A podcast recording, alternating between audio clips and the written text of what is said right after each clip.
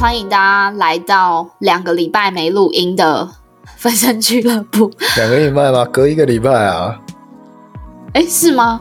可是我怎么觉得时间很长？我们放了一个长假的感觉。而且一放假之后，就会觉得一直想要放下去，想要一直摆烂。那我觉得我们要赶快再培养回来那个，毕竟我们也是，就是也这样子夯不啷当录了两个月了，所以不可以放弃这件事情。而且我们毕竟还是有累积了一点点听众嘛，所以我们还是要为了听众而努力。我们可以不要为了自己而努力，可是要为了听众而努力。所以我要来一点点中的一点点。对，所以我要来朗读上个礼拜有一个五星留言。啊，是谁？是谁？我念一下它的标题。好。他说：“我搭高铁来按赞，惊叹号。然后呢，留因为那个 Apple Podcast 上面不是会有就是名字嘛？这个留言的人是谁？这个可不太长了，我觉得。等一下，你赶快讲好不好？你不要跟我赶。留言的人的名字叫做本节目最不要脸的主持人，所以想当然了，那个人一定是。”一灯，屁，怪我最要脸，我脸皮最薄了。好了，其实就是我，因为我真的是想说，哎，好像很久没有人来留言啊，不然我自己留一下。然后我跟你讲，那个留言当下，我以为会马上显示在就留言区。我等了好几天，好像过了三天之后，它才显示在留言区上面。我想说太久了吧，然后我就每天都去划，每天都去看是不是我的留言被吃掉，是不是机器人侦测到我是主持人，所以他不让我留言。你就是会在那个线动去看到底谁看过了线动的那种人，没错，没错，每一个都看。对，我这个好朋友为什么没看我这则线动？因为我我有一个自己的线动，有个平均值。就是大概可能会有，呃，你发什么或大概就是可能会有一百多人，我的自己会是一百多人，然后某一些我可能打纯打字的就只会降到六十几人看过而已，我还会去检讨自己的成效不彰哎，我是不是这一篇太无聊好笑了？对，我是一个为了笑点而钻研的人，我很认真在钻研这件事情。那你这样子很很容易得忧郁症，好不好？不要太在意他人，过好自己。不是最快哎，生活最快乐的人都是那些很鸡巴的人。对，可是你我在意的点不是在意别人没有看，是在意我自己这个笑点不好笑。我是透过别人来验证我这个笑点不好笑。哦，你就是把自己想活成一个谐星这样。对，我是。哇，我给你了一个大平台。对，没错，谢谢你。圆梦计划，因为我当不成漂亮的演员或歌手或偶像，毕竟我是有参加过韩国娱乐甄选的，有一个 idol 梦的人。但如果真的有这件事情，我真的有，真的有，之后可以分享我那个经验，其实蛮蛮有趣的。反正我有那个那个 idol 那个团体还在吗？我想一下，哎，twice twice，不是不是不是，另外一间公司的。然后他，因为我去甄选的哦，这样很像要讲那个故事。反正这个团体最近解散了，因为因为他是选出来的最后那个冠军有进去这个团体，然后那个团体最近解散。呃，好，这这个话题不要深入好了。好，反正就是这样。就是这个之后，如果真的有兴趣，大家有兴趣可以留个敲碗，这这个我可以讲。对，反正就是你要重新复出去参选。我现在这把年纪，这跟这个老骨头已经没有办法。你不知道韩娱圈是有年龄限制的吗？我现在这个年纪，算成韩国年龄已经二十九快三十岁了，你不能当爱豆了。要长照的年龄了，要被推着轮椅出来的那个 女明星，对对对，有可能，反正就是太老了，没有办法再当 idol 了。反正我现在就是没有这个梦想，但我想说，我还是还可以当写星，对我还可以当写星，写星是不限年纪的，这也就成了你的舞台。没错，podcast 没有一个年龄限制，没错，你几岁都可以来录。好，我们今天其实。因为没有来宾嘛，所以我们要来聊聊。因为最近都关在关在家，然后关在台湾，真的太无聊了。我们今天打算要来云端旅行。云端旅旅行是怎样？就是聊聊 聊聊去其他国家的经验，然后幻想一下，幻想一下当时的情景，然后重新回忆一下那份美好或那份好笑。因为我出国几乎都是在干傻事，所以所以比较没有美好的部分。嗯，尤其哇，嗯这两年都没办法出国，真的已我觉得大家应该都被憋坏了。真的很久，真的超久。而且前阵子你不知道最红的影片是什么吗？就是大家都会在家里打开自己的就是电电脑或电视，然后放那种国外的街景影片。那是前阵子我会干空。虚，超空虚。然后我前阵子有一天非常非常无聊，因为我都会戏称说我是出生于韩国，但没有啦，就是我只是比较特喜欢韩国文化而已。然后我还去下载韩国人专用的那种，因为他们不用 Google，他们的那种 Map，哦，然后他们有自己的那个浏览器，然后我就自己去逛我以前去过的地方，超孤独的。我就去逛去，逛欸。你用那个 Google 地图吗？你用街景一格一格画，好像假想自己走路就在那边。哇，你真的好边缘哦！超边缘，我真的不知道。然后逛逛还自己很喜滋滋的说，嗯，好开心哦。然后，但是 过没过没几秒，就会有这种现实打击，想说，干，我刚刚在干嘛？干这种白痴的事。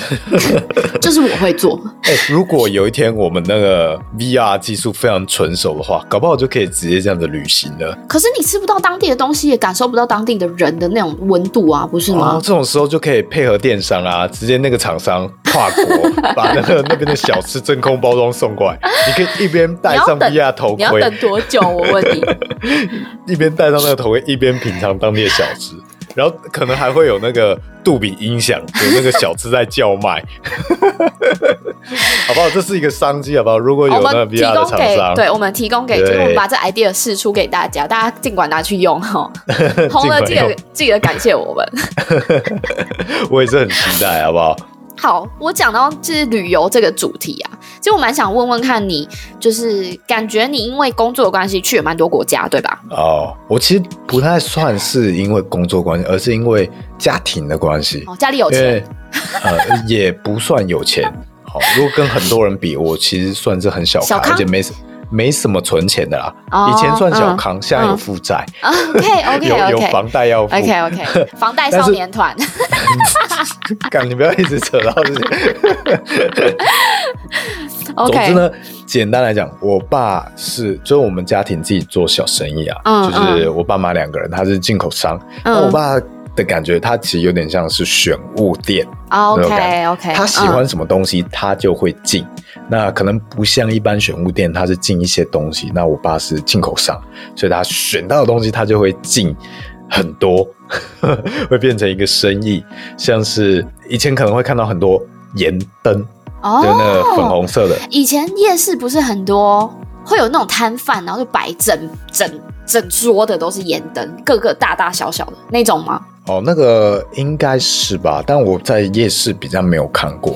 但总之，还是我呃记忆错字了？对啊，我不知道那个东西会不会放在夜市，我不太清楚这件事。我怎么记但是你得有看过？会看到很多那种呃讲能量啊、讲风水的店会卖这个东西风西。水对，呃，这个就是我爸自己很喜欢能量磁场类的东西，所以去找到这个东西。所以你，家有成千上万的盐灯，以前也有，现在现在现在还有吗 现？在只剩一些库存啊，因为那个东西太难做了。你看，连夜市都在卖哦哦其实 老实讲，那个东西谁做都差不多啊，所以那个只有赚对啊，因为初它没有。品哎品牌啊，没有什么可以。对啊，但是呃，那个呃，我爸的特征就是他喜欢做没人做过的东西。哦那像是盐灯当个开创对者，，盐灯就是他他带进台湾的。我们是大概二零零四年哦做这个东西啊，二零零四年我们我可以称他为台湾盐灯之父。盐灯之父可以，虽然没什么分量，没什么没什么特别价值，没有什么贡献。所以他进盐灯的时候，你有跟着他一起去那个国家？呃，我国中左右的时候有跟他一起去巴基斯坦那，是在哪里？巴基斯坦，哦、巴基斯坦。呃，呃那时候是一个哇，我觉得是很特别的经验，算是我所有去过最特别的国家。其实听起来就蛮特别。台湾去巴基斯坦的人应该蛮少的吧？尤其我那个时候是大概我国中嘛，所以是大概十五、十六年前吧。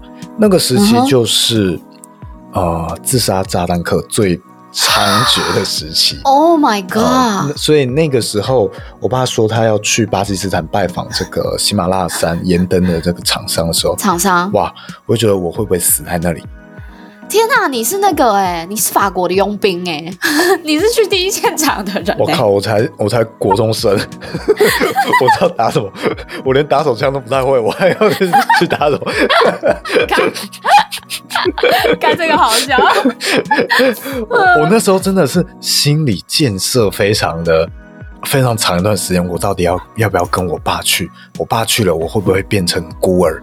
是单亲我？你会变不是我妈妈你不会？变成孤儿，你会变成一团肉酱。我爸会不会变肉酱？总之就有这方面的顾虑。那那时候是我爸，还有我跟我姐，我们三个人一起去。还把你姐带去，呃，我姐我姐带去。很敢呢、你你妈没有在旁边炸掉吗？我我妈没有哎、我妈顾家。不是，我是说，我你妈没有意识到这件事情有一点危险或可怕，然后跟你爸吵架，然后不让你们两个去吗？我其实有点忘记我妈那时候的态度了，但是因为我爸去过很多很多的国家，所以、哦，啊万事通的感觉。对，那他可能也比较能评估说，哦，我今天自杀炸弹客主要是在首都，那我们就不要去首都。哦，理解理解，OK。可是问题是，你们你们到机场不应该也是就是可能会是下呃下在首都的机场吗？哦，没有没有没有，我们那时候就连下飞机都是选在。呃，偏乡我记得那好像他们第二还第三大城，叫做、一个叫做拉霍的地方，我不确定还是不是这样念啦，我有没有念准不确定。反正总之，它是一个、呃巴基斯坦东部的一个大城市。那我们这个盐灯的厂商，它也是在那里，嗯，所以我们也是飞到那边，直接飞到那边，它也有国际航线。呃，我到那边去了之后，才有很多的文化冲击，所以它算是我最有文化冲击的一个国家。他感觉跟就是亚洲文化就是差蛮多的。哎、靠背，他还是亚洲哎、他是南亚，他不是中东好吗？我这个要再道歉，我真的太没有文化涵养了。他在印度的隔壁哦，他们都算是南亚，。我觉得我好我好失你要我好你要再往西边，巴基斯坦的西边可能才会算到中东。呃好，对不起，那你继续。呃，我是到了那边才会发觉说，哦，其实也没有那么的危险啊，也然后伊斯兰教可能也没有那么的那么的保守还是什么的。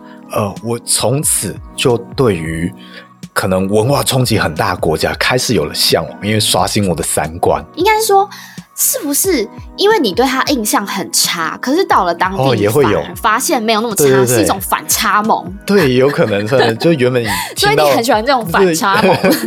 可能也许也许听到之前听到别人说介绍这个人很烂的渣男渣女，对对对对对婊子，结果哎遇到哎你这个人很好嘛，居然还会帮我倒水，哎这么有礼貌，印象改观哦，别人讲的都不是真的，还是要因为你一开始。抱着对这个国家就是就就是比较没有那么好的印象，可是你去那边反而被改观，你就会加加深这种这种体验的喜爱，对对吧？我那时候到那边，其实第一个印象是哇。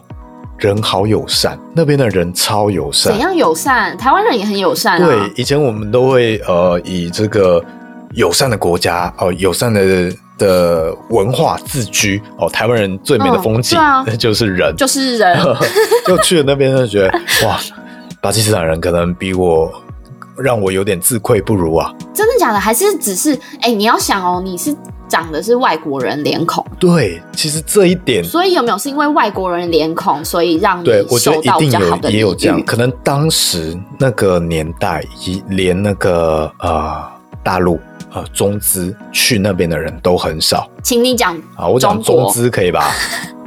哦，去那边的投资的人都很少，所以他们很少看到东亚人，哦，所以他们对会有点像是我们可能来 来看动物园里面的动物吗没有没有，他有比较像是你乡下的阿嬷看到了阿多啊，看到金发碧哎，眼的人，哎，我觉得这个形容对，有点像真的这种很多都是这样子，你会有好奇，然后也会想要对他友善，有点像是对对对你要哦尽到自己的地主之谊。的那种感觉，那你到了我那时候到巴基斯坦就有那种感觉，就很多人冲上来跟我们打招呼，说 “hello，你好，你好 k o n i c h i w a 就一堆人这样子对着我们，然后还会一堆人冲过来要跟我们握手跟合照，我觉得哇，我们好像明星一样。哎、可是握手跟合照，其实，在现在放在现代啊，好像我之前看过一些影片，就是有一些可能是皮肤比较黑的人。就是黑人们，那不管他是美国黑人还是非洲黑人，他们可能到中国移民到中国或去中国读书，很多人都会在路上跟他们拍照，但是是没有经过他们允许的。哦，我那时候比较没有这样子，比较多是 大家跑过来合照，而且啊，那个可能也有年代的关系，那时候没有智慧型手机。哦。我还记得我那时候哦拿的手机是 Sony Ericsson 的 W 八百 I，记太记太清楚我记得我那时候在车上，在那个飞机上听的是苏打绿的第一张专辑。啊，主打歌是频率，小情歌还没出来 请那个不好意思，请证明人家现在叫鱼丁啊，密，于丁蜜，对，那时候还是苏打绿，还没有成名小情歌还没出来的时期，所以大家都哎、可以。啊你你小时候就很文青哎、我小时候就是喜欢发掘地下乐团，那时候应该还算是地下乐团了。对，一开始比较没那么商业化。对，总之就是那个年代。那那他们拿什么跟你拍照？他们会有好像相，哎、相机那时候吗都是数位相机，还是是那种傻瓜相机，傻瓜相机。不是，是那种按下去，然后等一下，然后会闪啪啪的那种，嗯，古时候才会出现的那种，那种。那那个中国人都说会吃你灵魂的那种相机，我记得印象中好像是那种可能三五百万画素的数位相机，哦，还蛮烂的，哦那时候但是有已经有数位相机哎、哦，对对对理理解。可是那时候在那种国家，应该也是要条件比较好的人才有办法拿数位？相机吧？那当然，他们也会有条件比较好的啦。但我真的有点忘记他到底拿什么相机了，因为我记得我爸当时是有带一个底片相机去，他是底片相机拍的，哦，那是个人喜好啦。对个人喜好啦。但是当时的文化背景我有点忘记，那时候到底数位相机流不流行了。嗯总之，我们有一个行李箱，里面放着底片相机，然后那一箱托运完全消失，那箱就了没有运到那里。我觉得它遗失了我觉得会不会是有运到，但巴基斯坦人把它赶走了？哦，我这个不太确定，但我下飞机时候第一时间我们就在处理这件事情，所以我那时候对巴基斯坦第一印象其实是，干这什么鸟没那么好。鸟国家，连那个行李都运不到，哎、我刚刚，可是我真的觉得有可能呢、就是是呃巴基斯坦的海关，就是当地的工作人员把他，他们就跟那个海，他们就跟海关或者是柜台串通好，然后就说，哎、我们直接把哎、这箱扫到里面有贵重物品，然后我们直接把它干起来，这样子。对，如果有巴基斯坦的听众，请检举这个主持人，什么？为什么要检举？为什么要检举我？请严厉抗议，巴基斯坦人才不会这样做的。哎、可是必须说，很多海关真的都是这样。我岔个题，因为我小时候住过印尼一阵子，哦，不是印度哦，是印尼。然后，呃，当地的海关，你过海关的时候，他是会直接跟你要钱的，哦，真的，在一些比会直接要跟你要钱的对。比较低发展地区的国家，啊，真的所以我可以很合理的推断，巴基斯坦搞不好那箱真的是被他们赶走。嗯，真的有点难讲啊，我不敢保证。总之，啊，出去之后就，呃，住到那边就体验了一下他们的一些文化了。那实际上那边也没有没有炸弹客，就是炸弹客都在首都，离我们那、哦那个城市，然后大概六百公里远。那我们那个城市嗯那是、那是没有什么没有什么受到影响哦。我记得我嗯有、我在车上这样子一直看啊看街景，呃，有一个印象蛮深刻的，就是对于他们伊斯兰教的文化。以往我会觉得伊斯兰教的女生很保守，或者他们对于女性这件事情很保守，那才发现说，哦，不是都要包紧紧吗？对，我觉得要包紧，其实他们是伊斯呃巴基斯坦那一边是可能对女性比较没有那么的严严苛吧，他们的教条的呃诠释比较自由，所以他们女性在嗯。室内是可以拆掉、拆掉那些头巾什么的。哦。哦，可以看到，而且他们超爱戴金饰金饰银饰，超爱戴那种黄金金光闪闪，好像弄得像嘻哈歌手一样。只差金牙没有戴上去。他们很可能因为在服装上，他能够做的改变就只是一些花纹，那可能哦哎、主要他们的对、嗯他们的装饰、他们的装扮，主要都花心思花在这一些首饰上面。嗯，哦，所以这一部分他们就会接上最多的，其实就是金饰店。所以等于说是我们理解的那种，就是要包的紧紧，但是它是它外面带了一串东西这样子。呃，对，对，没错，它就会很多铃铃当当一大堆。哎、干其实蛮潮的、哎其实这样也蛮吵，而且你对于那个异国文化、中东神秘感啊、其实蛮有的。这时候感觉嗯就会有蛇出来。哎、其实巴哎、巴基斯坦的女生很漂亮哎、因为她们的五官嗯非常非常立体。其实大家可以想，就是往那个印度那个方向想，印度宝莱坞里面那种对会可以演演那个电影的女性，其实差不多都是长那个样子，都对她们的五蛮漂亮的。官都很深邃。深邃，然后有一点像是，嗯，我觉得有点像是介于欧洲人，然后跟亚洲人之间的那呃，种我觉得可以想象的是那个哈萨克族。哦对对对你去想象鼻子很高挺。你你去看那些新疆纪录片那个在抗争说我是中国人的那些 哦。他这好敏感哦。我们讲那个你想就是像迪丽热巴这种长相。哦对对对对对。对对就是这种长相的女生。很不东亚的长相。对。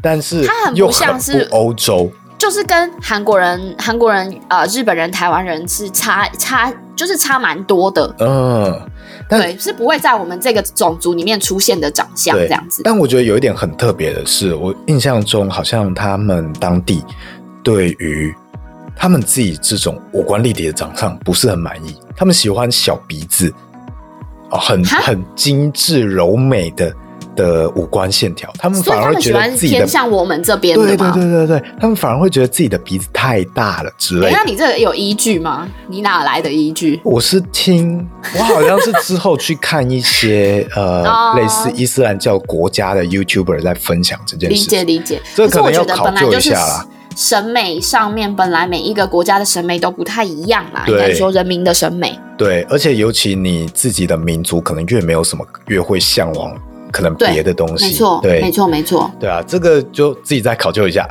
那总之，这刚刚讲到金饰店对不负责责任的言论哦。刚讲到金饰店，还有一点很特别的就是，所以他们是金饰店遍地开花，是不是？对遍地开花。我印象中大概每呃走两步就有一间。差不多每五间到十间就会有一间金饰银饰店。那我问，嗯，请问那个金饰店跟台湾的比较乡下的金饰店长的样子差不多吗？就是橱窗都摆满金饰银饰。哎，对对对，类似，但是它的门口它其实是那种呃有点像铁栅栏的东西，你会知道它它当铺吗？哎、很像哎、很像那种感觉，就是它它如果没有营业，你会知道它是整个这样防护起来的，哦，而且它营业的时候，每一间金饰银饰店哦。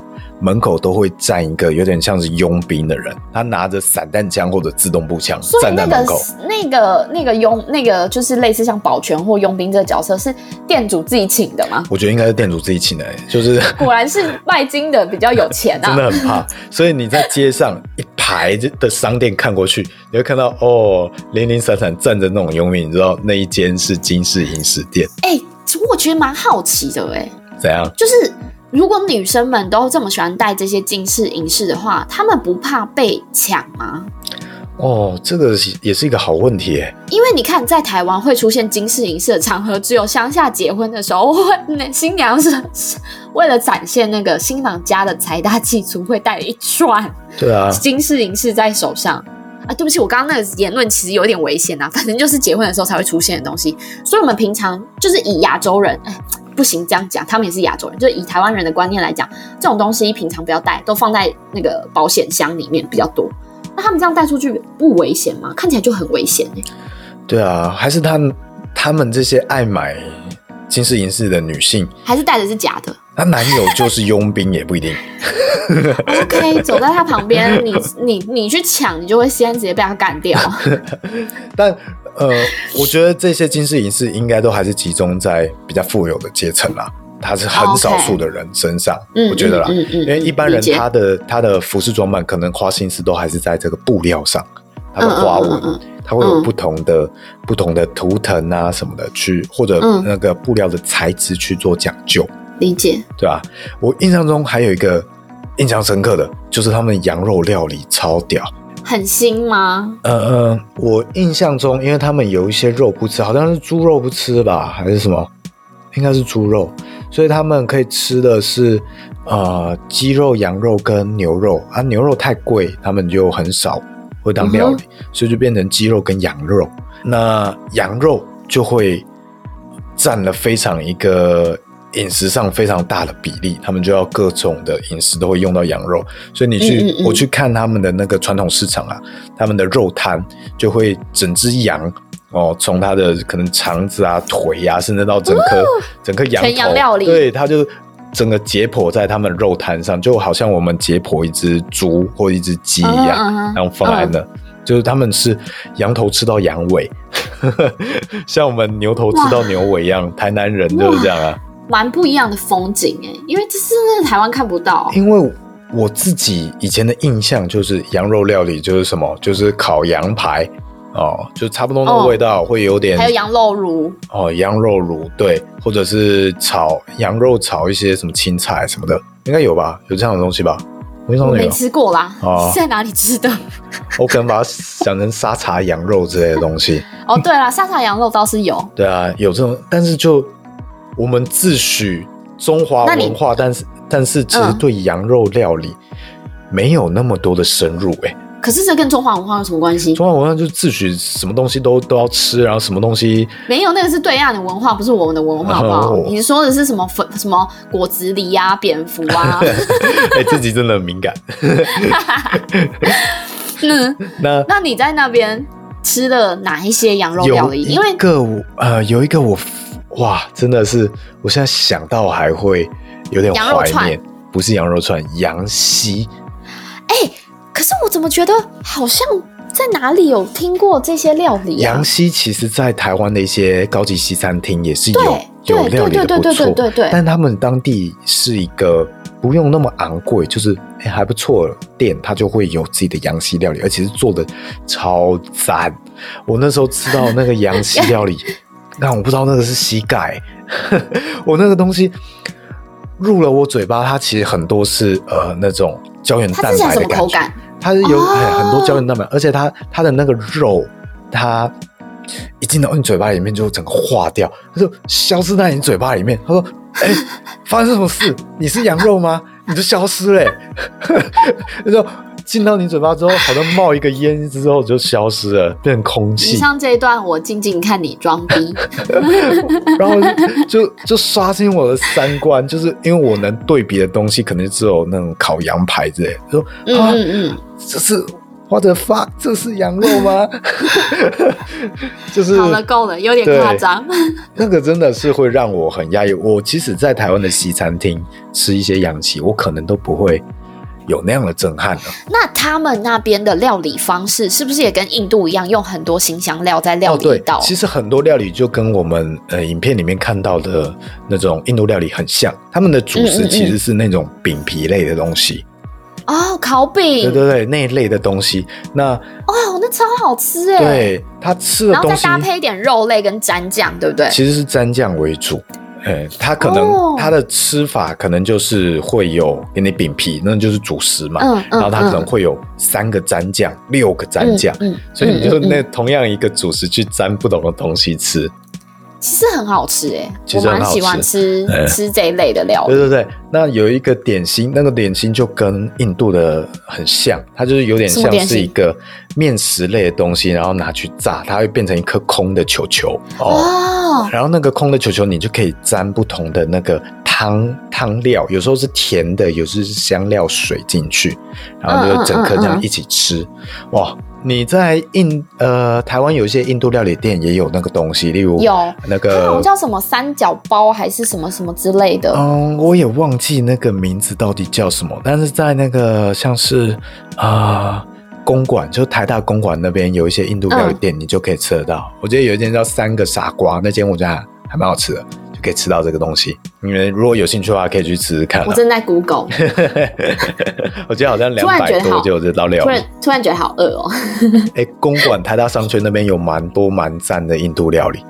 因为我对呃，虽然我目目前是在那附近工作，可是我对那边的食物比较不了解。但我讲台中，台中有一间真的是很好吃，而且它是道地印度人开的。然后我刚刚说那个三角包有点像是前菜，有点像是开胃菜，嗯然后它沾一种青沾一种那种有点类似青酱的酱汁，然后它里面是有包东西，嗯，但就是有点像是我们拿水饺皮，然后包东西下去炸的那种口感啊。对，大致上就是这种东西，你要讲的台中的店，该不会是马友友吧？不是不是不是马友友，马友友那个到处都有连锁店，我要呛你、啊。不是不是不是马不是马友友，不是马友友，哎、马友友不是，马友友，我可以，我一开始以为他是那个拉大提琴的那个马友友、哎，哎、我也以为哎、不是吗你？该不会跟 你还是以为 你跟以前的我一样？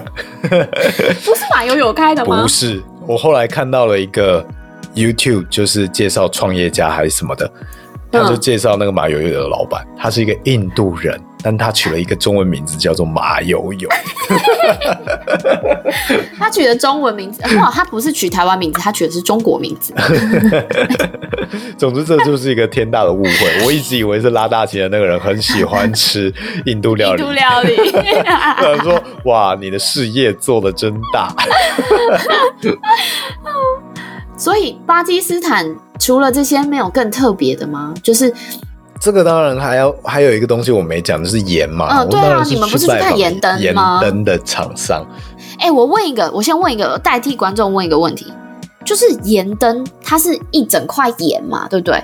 所以有点像是我们那个盐的结晶结很大块，然后它刚好有个凹洞 这样子而已吗？没有啊凹洞都是我们打的、啊，哦，是打我们都是用出来的、哦工。具去钻了一个孔，让它可以放灯嘛，在那个里面。哦，理解。嗯，对啊。那如果它不是自然的造型，那都是加工啊。例如一个完美的圆形啊什么，那当然都是削出来的啊、哦，可是现在不是流行的都是像一个山一样，或者是哦，那个就是比较偏向自然自然哦，它只。是把里面挖一个洞让它放进去而已。对啊，对啊，它还是要放那个。那盐灯有个比较尴尬，就是你要热的话，一定要那种卤素呃那个卤素的灯泡，嗯哎嗯嗯，它才会热，就是以传前统那种早灯泡。呃，以前早期那种呃，那叫什么电电暖炉，然后会发出橘色光的那一种，会烤焦的，呃，类似那种，那种就很不耐用，它寿命很短，很容易坏掉了，就比较尴尬。这也是为什么我们后来比较没有在做盐灯这块的其中一个原因，嗯。因为它也会有一些安全上的顾虑。哦，嗯，呃，你如果看到任何现在还有那种灯啊，在讲要热的，例如有一些加热蜡烛的，现在嗯最近有那种有香氛蜡烛，然后你用那个灯去热照它，哦，那个大部分都还是用这种这种灯泡。嗯那个其实是安全上其实有一点顾虑啊，而且它是一种很容易坏掉的耗材。他们做这个盐矿的厂商其实很多，他们都要去标下跟政府标一个矿，然后他就可以去挖掘。那我那时候就有去拜访，就是跟那个厂商啊，坐着一辆车，呃，破破烂烂的。你不是才国中吗？对啊，我国中我就我就坐在后面，又不是我开那、请问，请问你们讲什么语言？英文，主要是我爸讲，哦主要是我爸嗯讲。嗯嗯嗯，那个厂商是英文还不错的，所以沟通没什么问题。嗯然后，那我们就坐着车从然后大概开了六百公里到那个喜马拉雅山，它的盐矿。哦哦，那边是喜马拉雅山，对对对，巴基斯坦也 我西真的是巴基斯坦北部就可以接到喜马拉雅山。OK，我是呃个地理白痴。那那个盐矿都会在那个喜马拉雅山里面，它是全世界很主要的一个盐的盐盐的产地。哦，嗯，总之那个盐矿里面呢，它就有点像是要把它变成一个参观的盐的主哦，题乐园观光工，厂，观光工厂，哎，有点类似类似那种感觉。台南盐山也是走这种路线啊。哦，对对对，也是那种路线。它 然后它就会用那个盐去做各种的各种的你的打卡小景点，他 会把那个盐矿弄成什么呃火车的形状啦什么的。然后它是一个洞穴哦，因为它是矿嘛，所以你可以嗯走进去深入。哦，它有点像是科科壁画，是不是？呃，没有科壁画，但是你可以走到很深，然后里面都是你看不见日光的，你要拿着手电筒，然后它会打光，它像那个矿矿坑一样，旁边会点灯，然后你就看到里面你脚踩的都是有一点透明的盐，是你脚踩整个颗洞穴都是盐还不是不是像盐山那种一碎碎的，它是一颗、啊，对对对一一块一块的嘛。对，一大块，你也会看到有有一些盐是藏在岩石里面的，呃，哦，然后你也会看到不同的盐哦，它是不是只有那种粉色、白色的盐？嗯，那有一种什么颜色？是，哎，像是它的洞穴，有一些盐矿中间洞穴中央天花板上会结特特定的，呃，一种呃六面的超透明的盐，它很像是，冰块，像冰块。对，很像冰块，很像冰块。那那个就，但我没 去过，为什么要帮你找关键字啊？莫名其妙。你很懂嘛？你是盐的小专家，这个声音就给你做好了。然后呢？总之，你才会知道说，哦，原来盐是这样子长在这个矿坑里面的。嗯，哎、那我岔题问你一个问嗯题，差点问你，你那嗯时候国中吗？对啊，那你有舔？你有当下有舔一下吗？我当下没有舔，哦，你这个人真的偶包很重，因为我自己去爬七股岩山的时候，我默默就抓了一把舔舔看是不是真的盐，干，超脏的。那些都不知道多少人舔过了。你知道我我小时候家里做盐盐灯这个生意，有多少人来我家的时候舔那个盐灯？好恶心。因为小时候大家不知道嘛，嗯不知道这种东西很陌生，啊然后我就说，他们都会问说，哎、这是什么东西？我说这是盐。他说啊，真的假的？然后他舌头伸出来就去舔一下，我说哎，看好咸哦。然后我都不敢讲说，那到底多少同学舔过？没有，我去盐山的时候是抓了一把啊，抓了一小把，然后放在手上舔舔看，呃，那个盐矿都不知道多少人舔过啊。好恶哦。所以你说那边的观光工厂也会有，也会有就是做造型，有点像冰雕的造型。哦，没有，那边没有加工，那边就是完全你做成了一个观光用的盐的坑道。哦，不，跟盐的装置艺术，他他也没有任何周边商品，很不会做生意。他没有周边商品吗？他没有说，他没有人在管制。那我们台南盐山还比他厉害，你知道盐山那个光那个旁边的那个类似像福利社啊，他们有洗发精啊、保养品啊，然后盐的水啊，然后一堆有的冰棒，对一堆有的没有的，哎、他们输掉，他们要跟我们借镜，他们应该要学习我们，那才有办法赚钱。对，哎、我没想到巴基斯坦可以讲这么久、哎，对啊，巴基斯坦讲太久了吧？巴基斯坦就可以讲一集了，是不是？我们这一集就是巴基斯坦之旅。